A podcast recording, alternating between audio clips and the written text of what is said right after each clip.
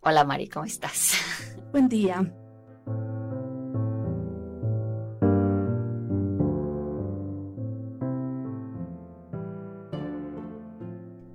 Andrea es la diseñadora que más admiro y tenemos un largo recorrido de trabajo y amistad.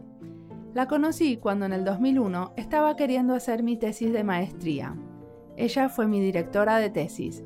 Nuestro trabajo era diseñar herramientas digitales para un grupo de adultos mayores que había decidido envejecer juntos. Hasta construyeron su propio edificio y diseñaron sus reglas de convivencia. Nuestro trabajo apoyó a la comunidad que se estaba formando, que compartía intereses, que tenía un objetivo común.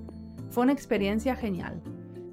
Trabajar desde la universidad como diseñadoras nos permitió justamente preguntarnos cómo apoyar a la comunidad sin tener el objetivo de venderle una solución de diseño.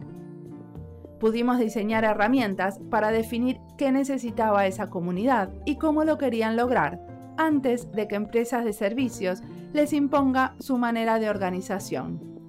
Andrea se dedicó a generar infraestructuras que le permitan trabajar juntos y de esa manera apoyó a la autonomía de la comunidad. Desde ese momento, con Andrea somos inseparables. No tenía ninguna duda que uno de los podcasts de esta serie sería con ella. Mi nombre es Mariana Salgado, esto es Diseño y Diáspora.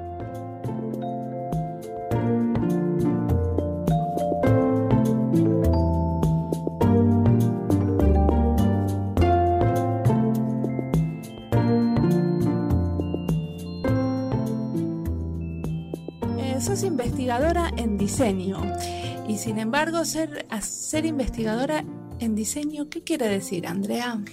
Eh, ah, cuando, cuando me propusiste esta pregunta, mi primera reacción fue, le voy a decir a Mariana que es que lo que pasa es que en español suena como raro eso investigadora en diseño. En inglés suena mejor design, design researcher, porque no lo tienes que calificar. En español tienes las preposiciones, ante, bajo, cabe, con, contra, de, desde, en, entre, hacia, hasta, para, por, según, sin, sobre, tras. Eh, entonces siempre hay que como calificarla. Entonces, eh, creo que en español yo preferiría decir que soy investigadora y que soy diseñadora. Yo hago las dos cosas. Eh, en este momento trabajo mayor, la mayor parte eh, como investigadora. Lo que pasa es que como soy diseñadora, eh, movilizo mucho de mi entrenamiento como diseñadora para realizar mi investigación y me interesan las preguntas de diseño cuando hago la investigación. ¿Qué serían las preguntas de diseño? ¿Cómo lo que estoy aprendiendo con la investigación puede servir para ser una mejor diseñadora para explicarle a otros cómo podrían diseñar de otra manera, eh, para entender cómo, cómo funcionan los procesos de diseño. Sí, y a la vez eh, al revés, ¿no? Cómo el diseño te sirve para crear conocimiento. Sí, sí, sí, también, también eso. O sea, yo por eso movilizo mi entrenamiento como diseñadora, hago diseño muchas cosas para poder entender otras. Claro, que de alguna manera lo que diseñas es la hipótesis de trabajo. Estás tratando de hacer un impacto positivo en el, mm. en el, ¿está bien lo que estoy diciendo? Estás tratando de diseñar algo que genere un impacto y estudiar lo que pasa alrededor de eso. Eh, sí, sí, o sea, en alguna manera, un pedacito, o sea, aspectos del diseño son parte de la investigación pero mm, últimamente me he vuelto un poquito más como cautelosa con eso de decir que uno, que uno diseña y está haciendo investigación porque no, no creo, eh, no creo tanto que eso sea posible, porque yo creo que para uno investigar tiene que ser un poquito más sistemático que o sea, yo quisiera, quisiera poder defender el derecho a tener que diseñar sin tener que estar investigando. Eso se puede hacer, uno debería poder hacerlo. Y hay gente que investiga sin tener que diseñar, ¿cierto? Muy bien. Em, entonces son, pues lo que pasa es que yo tengo las dos. Yo tengo un entrenamiento de diseñadora y tengo un entrenamiento de investigadora y entonces las cosas a veces se mezclan de a poquito, pero no son necesariamente lo mismo. Bueno, a ver, danos un ejemplo. ¿Qué es lo que estás haciendo ahora como investigadora eh, eh, y diseñadora? Bueno, eh, ahora trabajo, nunca lo he explicado muy bien en español, a ver cómo me sale. yo trabajo ahorita en un proyecto en el que estamos mirando Em, em, infraestructuras digitales, eh, sistemas de información eh, que usan científicos, especialmente eh, científicos que estudian problemas medioambientales, como cómo cambian los ecosistemas, por ejemplo, por el cambio climático. Entonces son biólogos, ecólogos que están muy interesados en recoger datos sobre el cambio en los ecosistemas en un tiempo bastante largo. O sea, han venido recogiendo cosas por, digamos, por los últimos 50 años y tienen plan de seguir tomando las mismas medidas, haciendo las mismas observaciones por los próximos 100 años para poder entender cosas como el cambio climático. Eh, entonces, ellos han desarrollado entre ellos mismos, es una, una red internacional, eh, unas infraestructuras, unos sistemas de, de, recolección de datos y de, de poder trabajar y de poder hacer la ciencia de una manera más colaborativa, no solamente el investigador solito eh, eh, que era como la visión tradicional del ecólogo que iba y recogía las muestricas y, hacía como su artículo solo, sino cómo pueden ellos compartir más esos datos para poder entender un problema tan grande y tan complejo como el cambio climático. Entonces, una red que viene trabajando 40 años tratando de eh, crear sus propias herramientas y sus propias infraestructuras para poder hacer ecología de una manera diferente. Entonces, han, creado, han diseñado eh, ellos como, como científicos una serie de cosas que son muy interesantes. Eh, eh, y entonces estamos tratando de entender cómo estas infraestructuras para generar conocimiento nacen, cómo esta gente las ha diseñado y cómo cuando han empezado a usarlas les han cambiado también la manera como ellos hacen las cosas. Entonces, la aproximación del proyecto es muy etnográfica en el sentido que las otras personas que están trabajando eh, tienen, eh, su formación es, es, diferente a la mía. Yo como soy diseñadora, entonces también estoy tratando de meterle un poquito la idea de que hagamos a los científicos un poquito más conscientes de ese proceso de diseño colaborativo que ellos han tenido.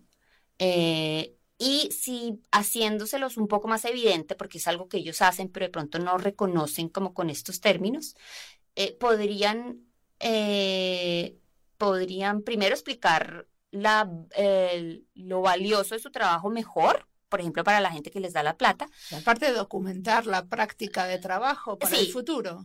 y para otros. Porque habría, habría muchas posibilidades de que otras áreas pudiesen aprender eh, de los procesos que ellos han llevado a cabo eh, durante estos años. Entonces, en este sentido, digamos que eh, mi labor es un poquito más de intervención que la que tendrían los otros compañeros del equipo, aunque pues ellos también hacen, hacen eso.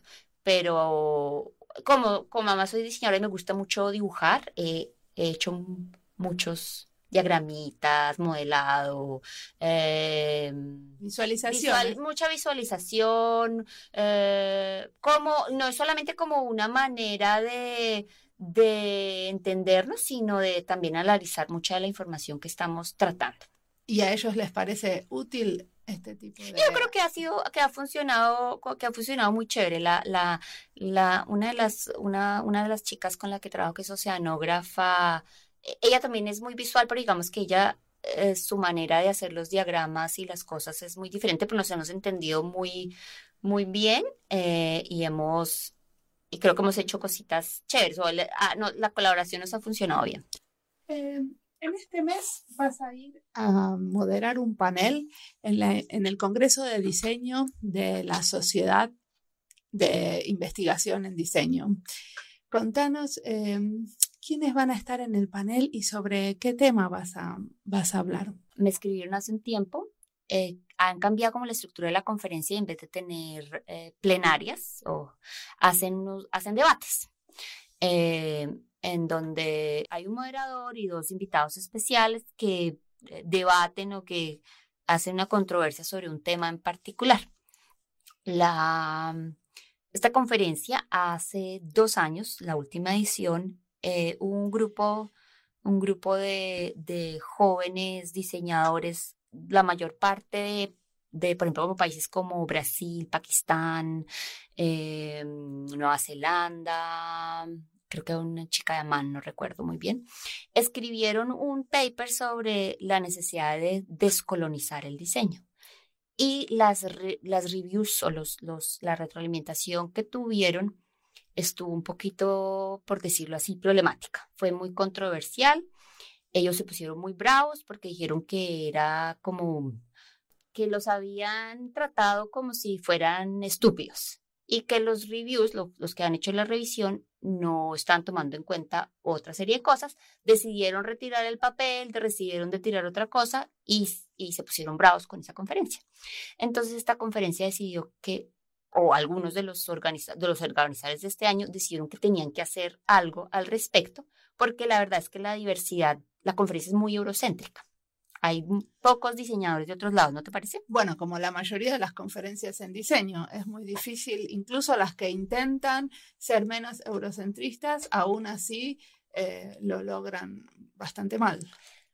Eh, sí, entonces estos chicos, estos chicos empezaron una discusión, creo, muy necesaria e importante sobre la falta de diversidad de un campo como el diseño. Eh, o sea, las voces internacionales que escuchas son siempre como las mismas. Eh, entonces, los organizadores de este año decidieron que pues ese podía ser un tema interesante y empezaron a pensar a quién, mm, a quién podrían invitar. No sé exactamente cómo, a través de qué cuento primero llegaron a preguntarle a Arturo Escobar, que es un antropólogo colombiano que tiene un par de libros nuevos que tratan como el tema del diseño desde una perspectiva latinoamericana. Eh, y eh, le preguntaron a él que si podía venir a hacer el debate y él, supongo, pues él dijo que sí podía y le preguntaron que quién podría ser la moderadora.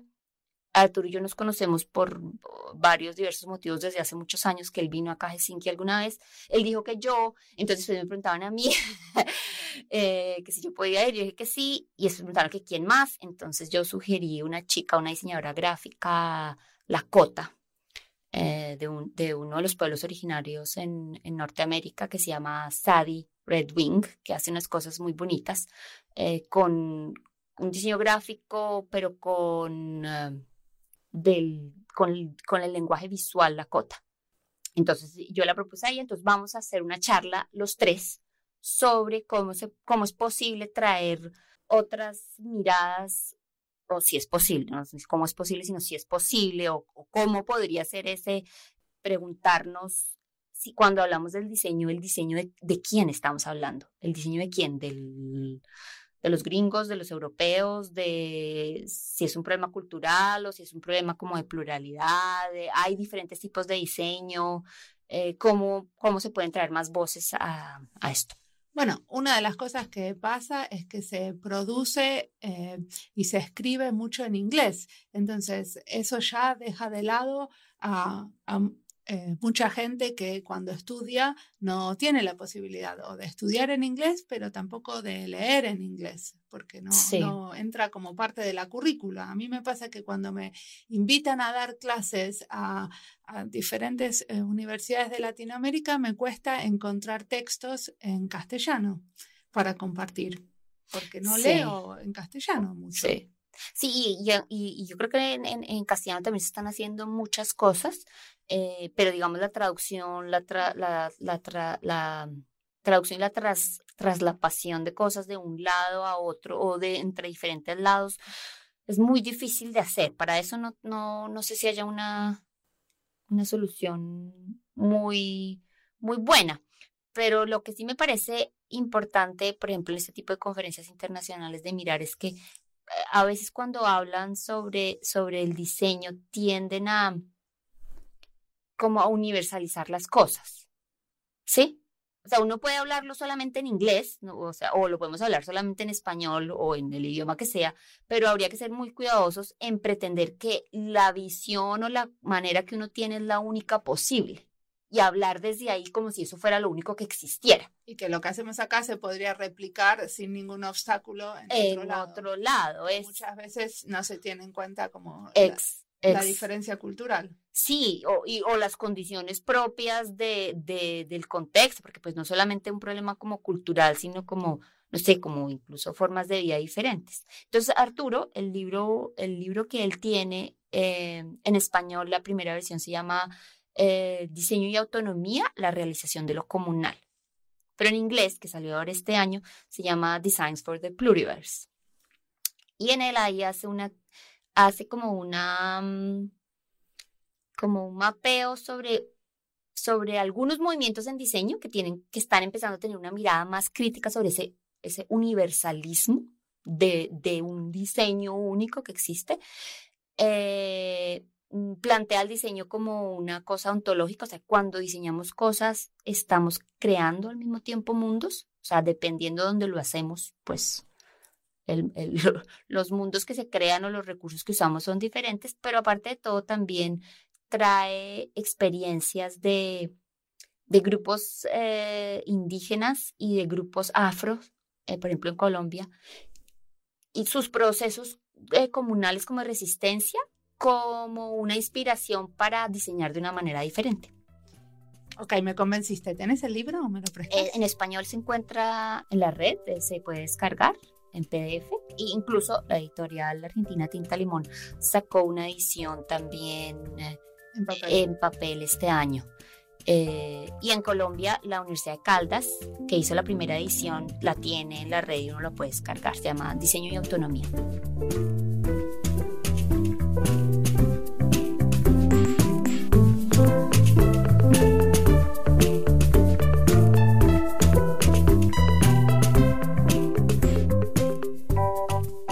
doctora en diseño. No, importante.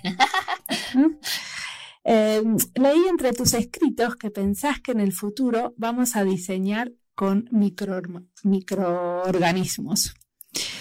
¿Cuál es la diferencia entre lo que hacen los biólogos? ¿Por qué diseñamos con eso? Ah, ah, a ver, cuando escribí eso era como en un contexto, eh, en un contexto muy particular de una cosa, de una de un escrito que ha pedido la decana de la facultad para pensar como el diseño en 20 años. Entonces, mm, yo, eh, mi propuesta era que íbamos a, o que teníamos que empezar a pensar en el diseño eh, con más cosas que no solamente fueran con los humanos.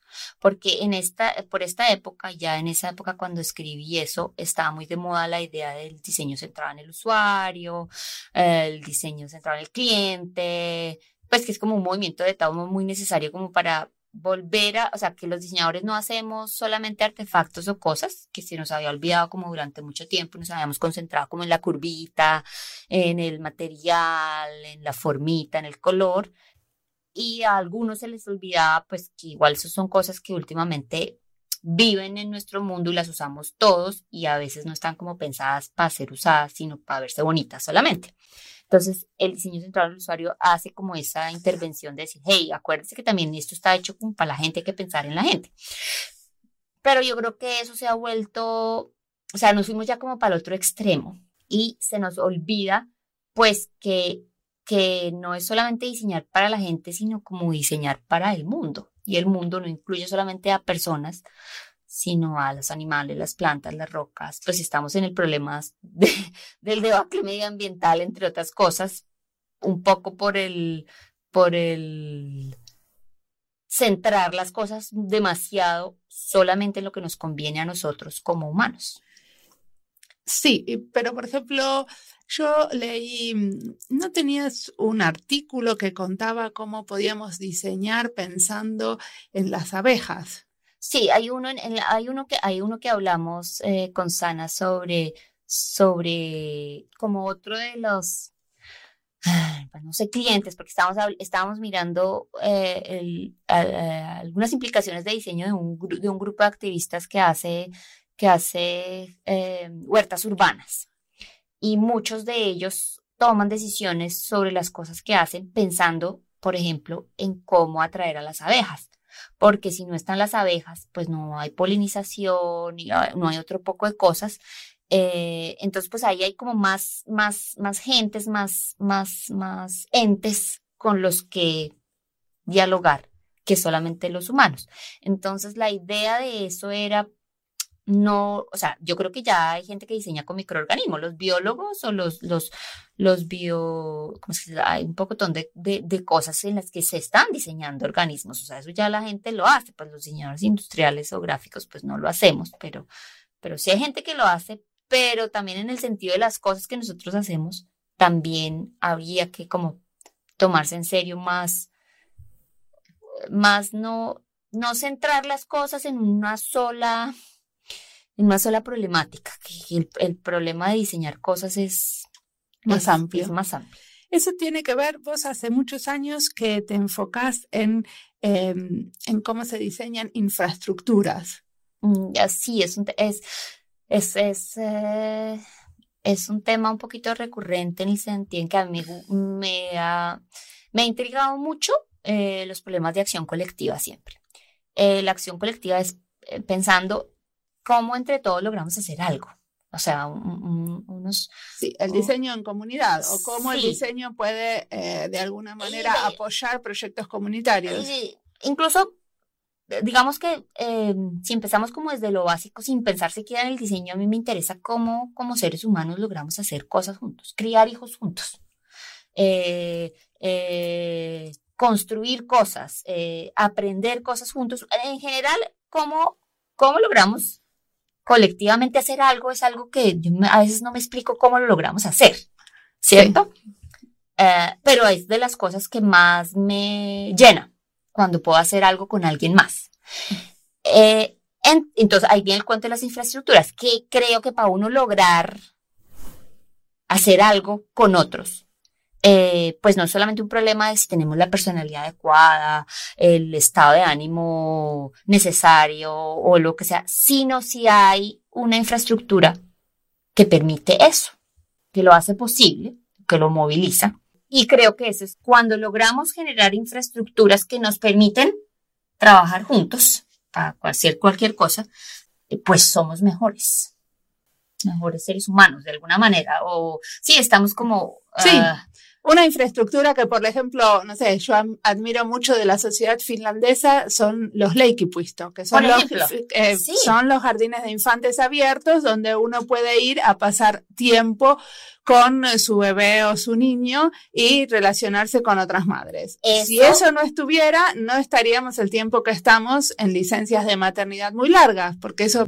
permite que criemos juntos. Eh, exactamente. Entonces, eh, y entonces no es un solo, no es un solamente un problema de, de, de causa y relación, porque hay los lequipuistos, podemos hacerlo, o porque lo estamos haciendo, hicimos los lequipuistos, sino que estas dos cosas están así como tan engranadas una con la otra y nos, sí, nos, uh, la, la, la, la mezcolanza entre esas dos cosas es tan sutil que me interesa entenderla más.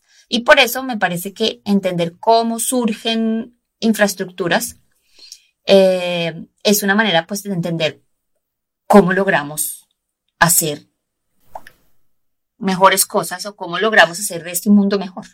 Ok, ¿y qué tipo de infraestructuras diseñaste o pensás que apoyaste el proceso de diseño? Ah, mm, bueno, cuando yo estaba haciendo el doctorado, trabajé con un grupo de con una asociación de pensionados finlandeses que estaba y en ese momento pensando una manera diferente de envejecer, porque no querían envejecer solos.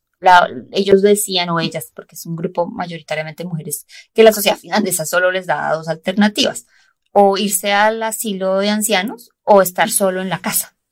Y ellas no querían eso. Entonces ellas se embarcan en un proyecto loquísimo de hacer un, una, un, un edificio de cohabitación donde ellas puedan envejecer juntas, ayudándose mutuamente, pero sin necesariamente tener que vivir en una comuna hippie, ¿sí? Pero, pero sí como crear una comunidad que envejezca juntas. Entonces con ellas hicimos un pocotón de experimentos, tú también estuviste ahí, hicimos cosas juntas. Nos, nos toca confesar que trabajamos más de 10 años juntas, así que eh, lo, lo, que era para mí difícil cuando pensaba en esta entrevista era cómo hablar de todas estas cosas para que se entiendan para los demás, porque hay un montón de cosas que las dos sobreentendemos y sabemos. Entonces, este grupo de, este grupo de personas mayores decide eh, armar, o sea, crear su propio edificio. La ciudad de Helsinki les da el terreno. lote, se los facilita y ellas se consiguen la constructora, las arquitectas, eh, todo eso es un proyecto, existe, viven juntos desde hace ya, ¿cuántos años son? Casi, creo que van a ser, ah, en 2006 se mudaron. Sí. O sea. No, y ahora están construyendo otro hay en Otros proyectos, sí, eh, conjuntos. Entonces, eh, fue, fue una experiencia muy linda apoyarlos a, ellas y a ellos eh, con una serie de cosas, las que incluía como una, un una intranet, un pequeño sistema de información, digamos el Facebook,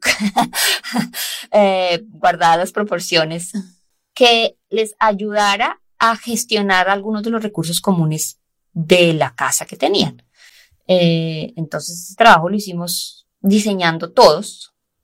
Sí, con ellas eso. Y era mucho del esfuerzo que hacíamos, era para que no vengan empresas a imponer un tipo de tecnología que iba a generar una manera de relacionarse adentro del edificio, sino que tratábamos de que ellas entiendan cómo se querían relacionar y cómo querían, por ejemplo, contarle al, al vecino que no se sentían muy bien y que no querían limpiar los pasillos, porque, bueno, ellos querían que eh, limpiar los pasillos sea una de las actividades comunales del lugar o cómo querían eh, compartir los libros pero si bien estaban los libros en sus propios departamentos. Entonces, que ellos primero entendieran qué era, cómo querían relacionarse y después trataran con las empresas que le vendían la tecnología para facilitarse eso, tratando de imponer su propia manera de verlo y no eh, que, En ese sentido, yo creo que ahí ya, podíamos ver, o sea, el tema, este interés como por la autonomía.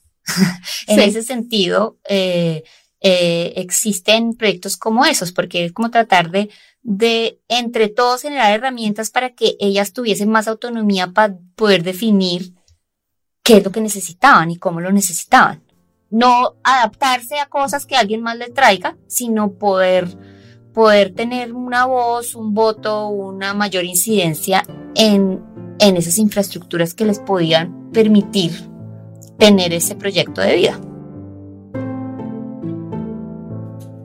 Andrea es activista y apoya diferentes causas justas. Ahora es muy activa en la comunidad que organiza Colibrí, el Festival Iberoamericano de Arte para Familias. Participa también de actividades de agricultura urbana en su barrio. Y más, mucho más. Va y vuelve de Colombia aportando su granito de arena también entre los diseñadores cercanos a los Andes. Lo próximo que va a hacer es organizar la conferencia de Participatory Design en Manizales, Colombia. Lo interesante de escucharla a Andrea es que tiene una mirada amplia a la hora de diseñar. Creo que ella está siempre un paso adelante con sus ideas y no se deja llevar por las modas del diseño comercial. En esta charla nos cuenta sobre otro tipo de diseño.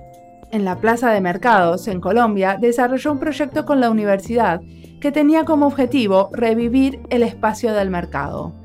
Quienes forman parte de esos mercados no se ven a sí mismos como parte del proyecto, así que Andrea y su equipo decidieron usar la excusa del rediseño de la señalización no para buscar eficiencia, sino para que la gente se encuentre y se generen nuevos canales de comunicación.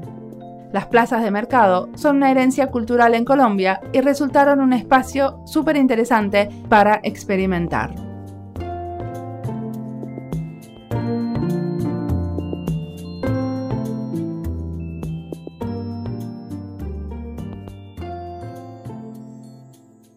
Entonces, em, sos diseñadora e investigadora, trabajas en Helsinki, pero muchas veces vas a dar clases o a tener algunos intercambios con universidades latinoamericanas. ¿Nos contás un poco de esa experiencia?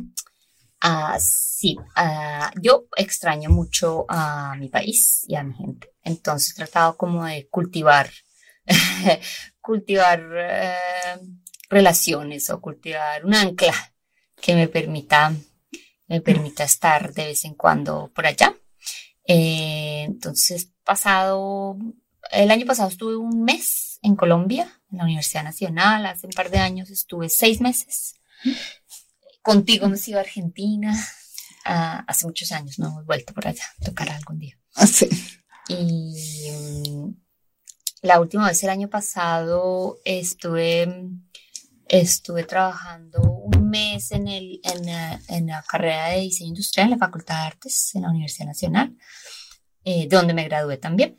Em, ellos, eh, la, la, universidad está poniéndole mucho énfasis a como procesos de, ellos le dicen uh, innovación social, pero también eh, como extensión de la universidad. Hacer la, la universidad tiene una, una, un contacto muy fuerte como con la comunidad alrededor de la universidad y como con procesos como con procesos de construcción de país muy grande, entonces... Con los vecinos que viven cerca. Sí, y, y, y, y con, y con otras cosas. Por ejemplo, este, el proyecto en el que estábamos trabajando eh, eh, tenía que ver con unas plazas de mercado de, de, de ciudades, o mm, ya no ciudades, sino como pueblos cercanos a Bogotá. Eh, que las, las plazas de mercado están como, o están en, en, en eh, con una serie de retos porque la gente ya no va tanto a la plaza de mercado a comprar. Eh, pues porque van a los supermercados, pero obviamente pues la plaza de mercado como, como herencia cultural, como lugar de intercambio de conocimientos, pues sigue siendo muy importante para ciertos sectores de, de la población. Y aparte es la manera de comprar a proveedores locales, ¿no? Exactamente, que no, no, que entonces eh, eh, había hay como un proyecto como para tratar de revivir y repensar el rol de las plazas de mercado, especialmente en esos sectores, y los chicos están trabajando, llevan trabajando como tres o cuatro años en varias plazas de mercado alrededor, eh, tratando como de aportar a diferentes proyectos o procesos eh, sociales. Estamos tratando de usar como herramientas de diseño participativo, eh, de investigación y acción en, en eso. Entonces, pues acompañé como parte del, de, de ese trabajo. Eh, ¿Qué tipo de cosas hacen? ¿Podemos ser un poco más concretos? Uh, por ejemplo, en, en, una, en, una, en una de las plazas en, en Zipaquirá, los chicos eh, llevan trabajando mucho. Bueno, primero, eh, para lograr de poner de acuerdo a la, a la comunidad de la plaza, a los, a los vendedores de la plaza que van, pero por diversos problemas habían perdido como su, o, se, o la, la, la, concepción de que son una comunidad se había ido como diluyendo, ¿sí? No, no, no, no se veían como parte del mismo proyecto. Entonces, eh, ellos hicieron como varios trabajos como intervenciones un poquito medio artísticas eh, e incluso otras como muy puntuales de mejorar la señalización. Pero no solamente mejorar la señalización de la plaza como, como un ejercicio de diseño, sino como una excusa para hacer que la gente se encontrara. ¿sí?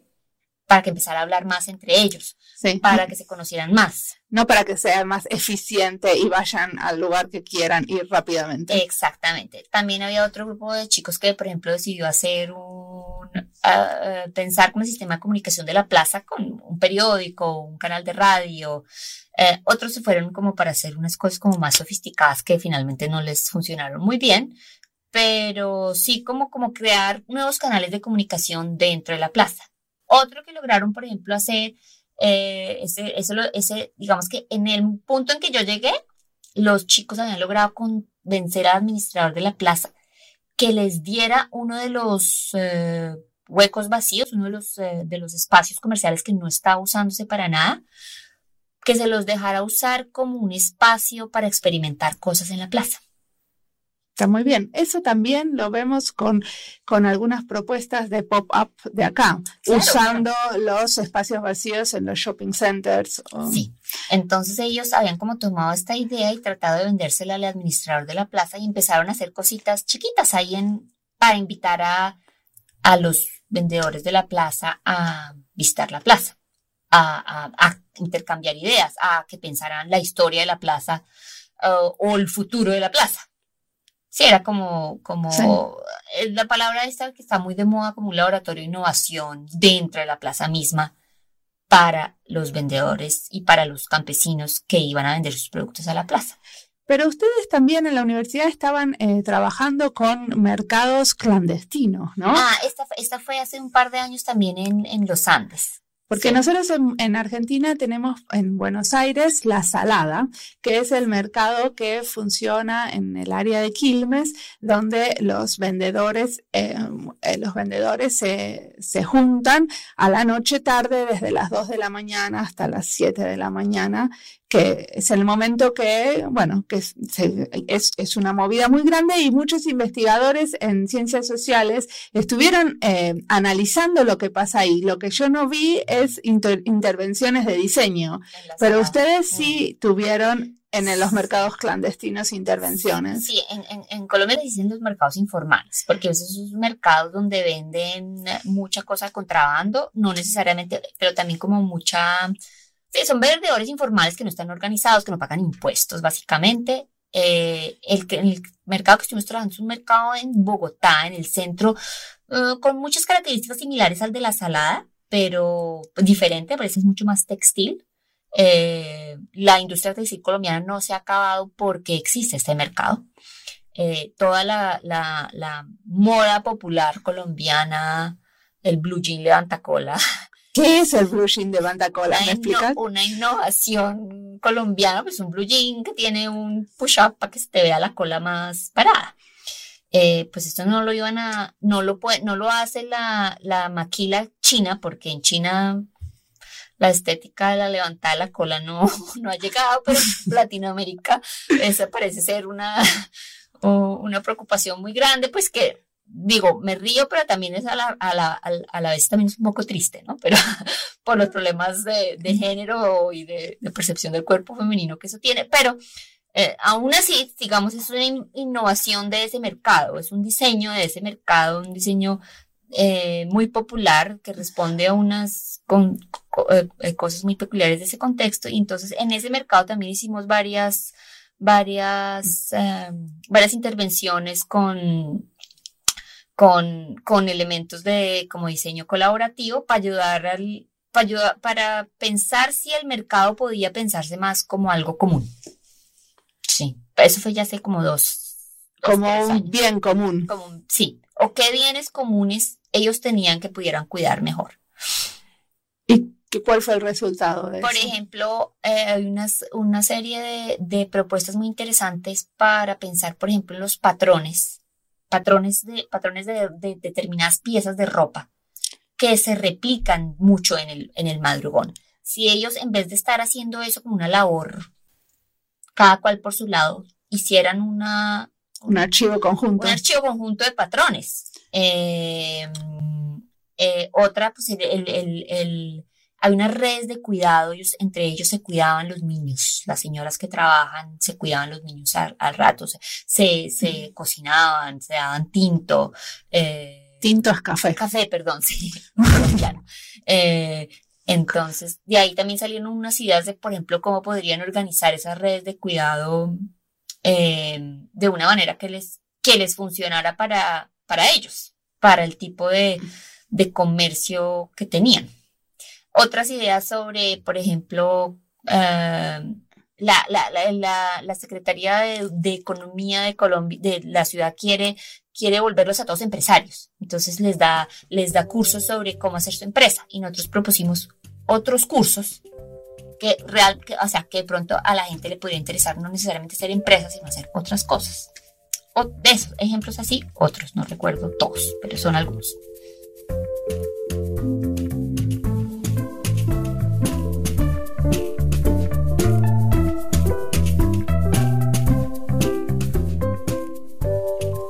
Con Andrea hicimos muchas cosas juntas. Hace 10 años empezamos a blogar en castellano. Nuestro blog se llama Piñatas Digitales. Si bien no escribimos un montón, cada tanto les vamos contando en qué andamos. Y como cambiamos bastante lo que hacemos, creo que Piñatas es un buen registro de la evolución de nuestro pensamiento a través de los años. Conspiramos también en una empresa, se llama Suo Co, que quiere decir pantano y compañía. Con dos socias más, la empezamos hace un par de años. La empresa nunca fue para nosotros la entrada principal de dinero, pero sí es una manera de mantener nuestras ganas de trabajar juntas, incluso cuando nuestro trabajo nos llevó por diferentes caminos.